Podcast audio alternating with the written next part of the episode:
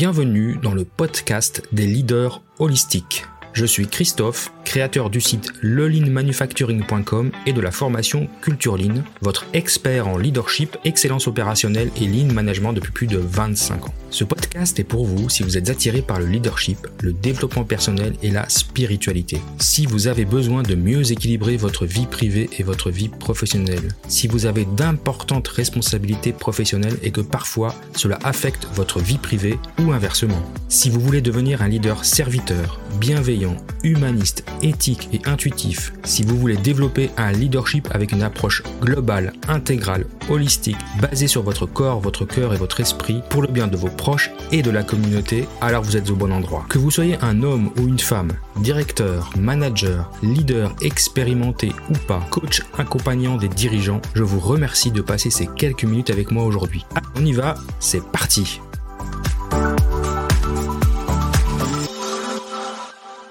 Alors bienvenue dans cet épisode euh, un peu particulier puisque la contrainte créative du jour, euh, eh ben, c'est de faire cet épisode en marchant. Et quelle meilleure idée que de marcher dehors, évidemment, d'où mon euh, souffle un petit peu un petit peu haletant comme ça, parce que ben, je suis dehors, il neige, il fait froid, donc c'est pas les meilleures conditions pour enregistrer un épisode, c'est sûr, mais c'est intéressant. Alors voilà, pour tout vous dire, je suis euh, en dehors de chez moi. Je suis en fait euh, en train de me promener juste euh, ouah, ça, 150, 200 mètres de la maison. En fait, je suis, j'habite juste à côté du du CERN, du LHC, donc du grand collisionneur de, de Hadron, qui se trouve euh, donc à Cessy dans le pays de Gex. Et, euh, et ben c'est l'endroit euh, où pour la première fois les scientifiques ont pu euh, faire remonter le temps à une particule. Donc c'est quand même un endroit assez particulier. Je suis assez, euh, je suis pas peu, pas peu fier d'habiter par ici en fait. Et donc c'est un bon prétexte pour moi bah, de remonter un peu le temps avec vous et de revenir un peu sur mon histoire, euh, une quinzaine d'années, pour euh, vous expliquer comment j'ai, euh, enfin quelle était la première étape dans mon évolution personnelle et spirituelle pour euh, passer de d'un ingénieur cartésien, comme j'ai pu le dire dans d'autres épisodes, passer d'un ingénieur cartésien à un leader holistique. Alors, tout a commencé, donc comme je disais, il y a une quinzaine d'années, je vivais euh, vers Aix-en-Provence. J'étais marié, j'avais trois enfants, deux garçons et une fille. J'avais une très bonne situation professionnelle, j'étais manager dans le semi-conducteur, je gérais euh, les équipes de production dans un des plus grands groupes euh, de production de, de, de puces microélectroniques. Et euh, moi, je gérais à peu près 300 personnes. Voilà, donc belle réussite professionnelle. J'avais une belle maison à côté d'Aix-en-Provence, une famille. Bref, sur le papier, tout avait l'air de bien fonctionner. Mais bon, c'était sur le papier, bien évidemment. Alors, faut savoir que je suis ingénieur de formation, donc un vrai scientifique, euh, physicien, et euh, jusqu'à donc il y a 15 ans, donc à peu près mes 40 ans, puisque je vais avoir euh, 54 ans dans, dans, dans quelques jours. Euh, donc juste avant, à, l'aube de mes 40 ans, où il semblait que j'avais tout pour euh, pour être heureux, bah je l'étais pas tant que ça. Et euh, évidemment, à l'époque, je ne savais pas pourquoi. Alors pour vous décrire ma vie, c'était assez simple. Hein. Je travaillais. Alors j'habitais à côté de, de mon travail, donc ça c'était simple. Je travaillais beaucoup. J'avais de l'ordre responsabilité, beaucoup de stress.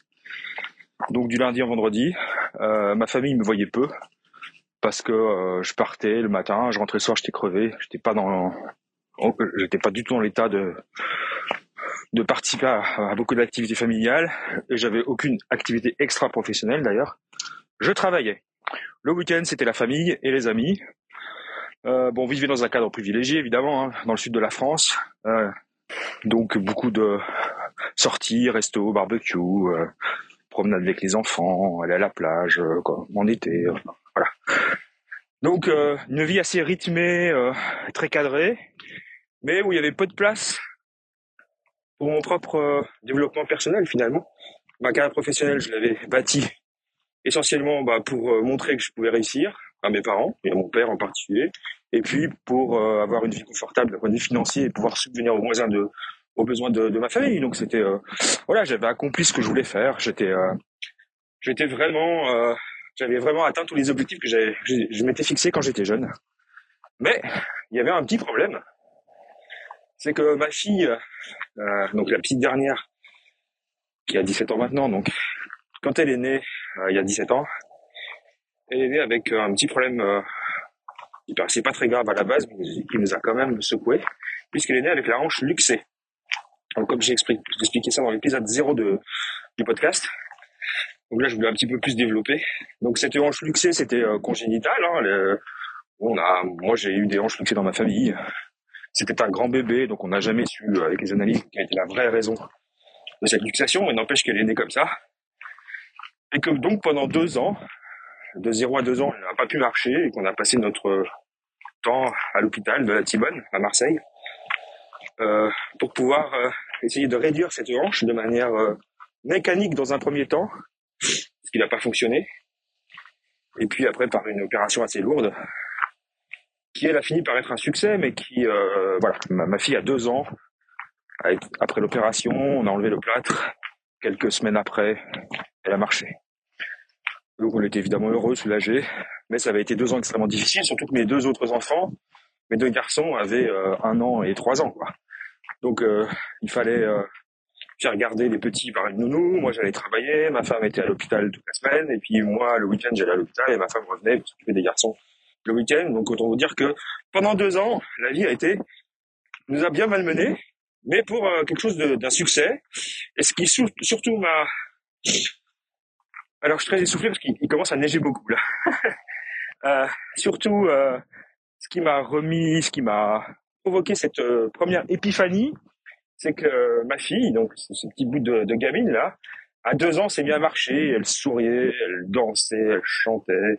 Enfin, elle, elle a toujours gardé le moral et elle a jamais. C'est comme si elle avait jamais douté qu'on allait finir par régler son problème. Euh, moi, moi intérieurement, j'ai jamais douté, mais c'était quand même difficile. Et euh, quand elle a eu ses deux ans qu'elle a marché, donc il y a 15 ans, j'allais avoir 40 ans. Et, euh, et je pesais 100 kilos. Je fais 1m75, je pesais 100 kilos, je faisais pas de sport. Comme je vous l'ai dit, j'avais pas d'activité extra-professionnelle. Ma vie était très cadrée entre euh, métro, boulot, dodo et la famille. Et euh, je me suis dit, mais euh, si à 40 ans, j'ai 100 kilos, je fais de l'hypertension, j'ai du cholestérol, dans 5 ans, j'ai un infarctus, ma fille, ma fille n'aura jamais de père. Euh, c'est pas possible. Donc ça m'a vraiment vraiment bouleversé et je, je, me suis dit mais non mais c'est c'est pas possible quoi. C'est je peux pas pour ma fille et puis pour mes pour mes autres fils bien évidemment euh, continuer cette vie où je prends pas soin de moi je prends soin des autres mais pas de moi. Et et, euh, et, et ils vont devoir se priver de moi à un moment ou à un autre parce que je vais pas, je sais bien comment ça se passe, hein, un cadre soumis au stress, en surpoids, euh, ne, ne, ne, survit pas longtemps, ne passe pas la cinquantaine, ça c'était certain. Donc euh, donc voilà, ça a été une grosse euh, grosse euh, prise de conscience pour moi à l'aube de mes 40 ans et, ma crise de la quarantaine en fait, a été de bah, de me reprendre en main. Donc je suis allé voir une nutritionniste qui m'a accompagné pendant plus d'une année, presque deux ans. J'ai perdu 20, 23, 24 kilos à peu près pendant cette période. Et puis je me suis remis au sport. J'ai suivi donc un régime. Euh, alors bon, voilà, ça c'est la problématique des régimes. Même suivi par un nutritionniste, c'était un régime euh, hypocalorique et hyperprotéiné. Donc euh, il y a la reprise de de poids qui est qui peut survenir au bout de, à la fin du régime. Et ça, c'est des choses que j'ai mis plus de dix ans à stabiliser. Euh, mais voilà, donc je, je... donc l'idée c'est pas de vous dire quel régime il faut faire pour perdre du poids ou je ne sais quoi. C'était de vous expliquer qu'est-ce qui a provoqué chez moi une prise de conscience massive pour dire Christophe, maintenant tu te prends en main. C'est bien de servir les autres, mais il faut te servir toi d'abord pour pouvoir servir les autres ensuite. Et donc, retrouver une forme physique qui fait que tu vas pas mourir à 50 ans d'un infarctus. Après, évidemment, hein, tout peut arriver dans la vie. Mais voilà, j'ai 54 ans, donc déjà, j'ai passé ce stade-là. Euh, pour que mes enfants aient un papa à leur côté et, euh, et, et, que moi, je puisse profiter d'eux aussi, bien sûr. Voilà, donc c'était la raison majeure, c'était la grande épiphanie. Euh, oh, perdre du poids et reprendre une activité physique, ça a l'air facile comme ça, mais ça demande quand même beaucoup d'efforts, de motivation, d'encadrement, ça se fait pas tout seul. J'ai perdu du poids, j'en ai repris, j'en ai reperdu, j'en ai repris. Euh, maintenant, je suis pas tout à fait stabilisé, mais en tout cas, euh, j'ai un mode de un mode de vie en termes d'alimentation qui fait que je je sais maîtriser. Bon, je pratique le jeûne intermittent. Euh, ça sera l'objet d'un autre d'un autre podcast, pardon, un autre épisode parce que ça vaut la peine d'en parler un peu plus en détail. Euh, activité physique, bien. J'ai fait longtemps de la course à pied, du fitness. Bon, il y a eu, malheureusement, il y a deux ans, j'ai eu un accident de ski euh, avec rupture des ligaments croisés. Donc, il y a eu un petit stop là. Je me remets maintenant de l'opération d'il y a deux ans. Je reprends une activité plutôt de marche, marche nordique, raquette. J'ai refait du ski il y a pas longtemps. Donc, je baisse pas les bras. Même si ma fille est grande, j'ai d'autres motivations maintenant. Euh, mais voilà. Le, message du jour, c'était euh, souvent il faut euh, vivre quelque chose de un peu dramatique et traumatisant pour pour remettre en cause ses certitudes. Euh, moi, ça a été la première étape a été euh, la luxation de hanche de ma fille. Il y en a eu d'autres après que je vous détaillerai dans d'autres épisodes euh, parce que je veux pas faire trop long. Mais en tout cas, celui celui-là a été l'élément déclencheur et et je trouve que c'est une vraie leçon de vie, les enfants. Une vraie leçon de vie, euh, les enfants, parce que euh, bah, ils nous poussent à, à donner le meilleur de nous-mêmes, à nous améliorer. Ils nous challenge un petit peu aussi, et ça c'est une bonne chose. Et, euh, et, voilà quoi. Bon après, ma fille c'est ma princesse, comme vous pouvez imaginer.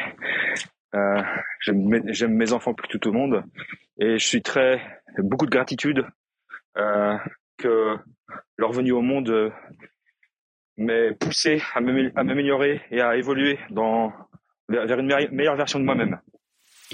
Voilà, en tout cas, je vous remercie de m'avoir écouté aujourd'hui. Je vais finir ma petite marche gentiment. Là, c'est la tempête de neige. Et je vous retrouve euh, dans un prochain épisode avec une autre contrainte créative. En attendant, je vous souhaite une très belle journée. Je vous embrasse.